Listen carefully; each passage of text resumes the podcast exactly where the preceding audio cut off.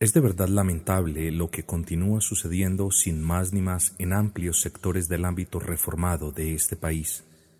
La eclesiología de esta reforma es pobre y endeble, mientras que la estima por la disciplina eclesial es escasa y en el peor de los casos humanista y antropocéntrica. Es decir,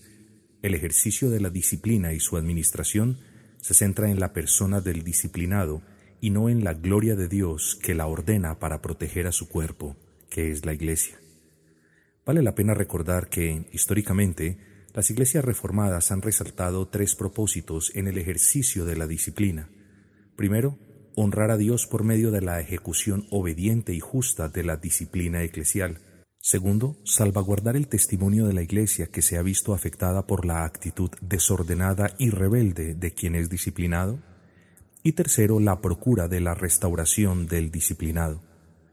Pero como si lo peor no fuera que la disciplina no esté siendo administrada por las iglesias locales, o que esté siendo administrada pero de manera inapropiada, ahora tenemos la proliferación de grupos e iglesias que se están convirtiendo en guaridas para aquellos sobre quienes se ha administrado una disciplina de manera apropiada. Es sorprendente enterarse, bueno, en la reforma de este país uno ya no se sorprende de lo que pueda suceder, pero es sorprendente enterarse que a menudo se escucha que la iglesia tal ha recibido en su seno o en su membresía a una persona que fue disciplinada por otra iglesia bíblica y legítimamente constituida. Es tal la falta de discernimiento de quienes reciben a quienes han salido mal o disciplinados de otras iglesias que no pueden ni siquiera discernir que al hacer esto lo que hacen es participar de un gran mal, a saber, el de menospreciar la autoridad que Cristo le ha delegado a la iglesia local que ha ejercido la disciplina. Tal práctica es digna de condenar,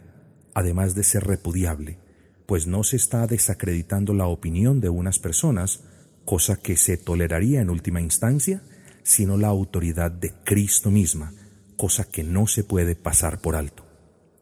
Lamentablemente la maña de aceptar en el seno de iglesias locales a personas disciplinadas por otras iglesias se ha convertido en los últimos años en el aliciente de los rebeldes, en el escondite de quienes causan división, en la esperanza de los chismosos y en el refugio de quienes en última instancia persisten en no arrepentirse, diciendo a menudo, me someto a Dios, me someto a la disciplina de Dios, pero no a la de los hombres. Es debido a lo anterior que los disciplinados salen campantes de las iglesias que los disciplinan con la certeza de que allí afuera hay multitud de otras iglesias con las puertas abiertas de par en par listos para darles la bienvenida sin cuestionamiento alguno. La verdad, esto es lo que pienso. Qué pesar.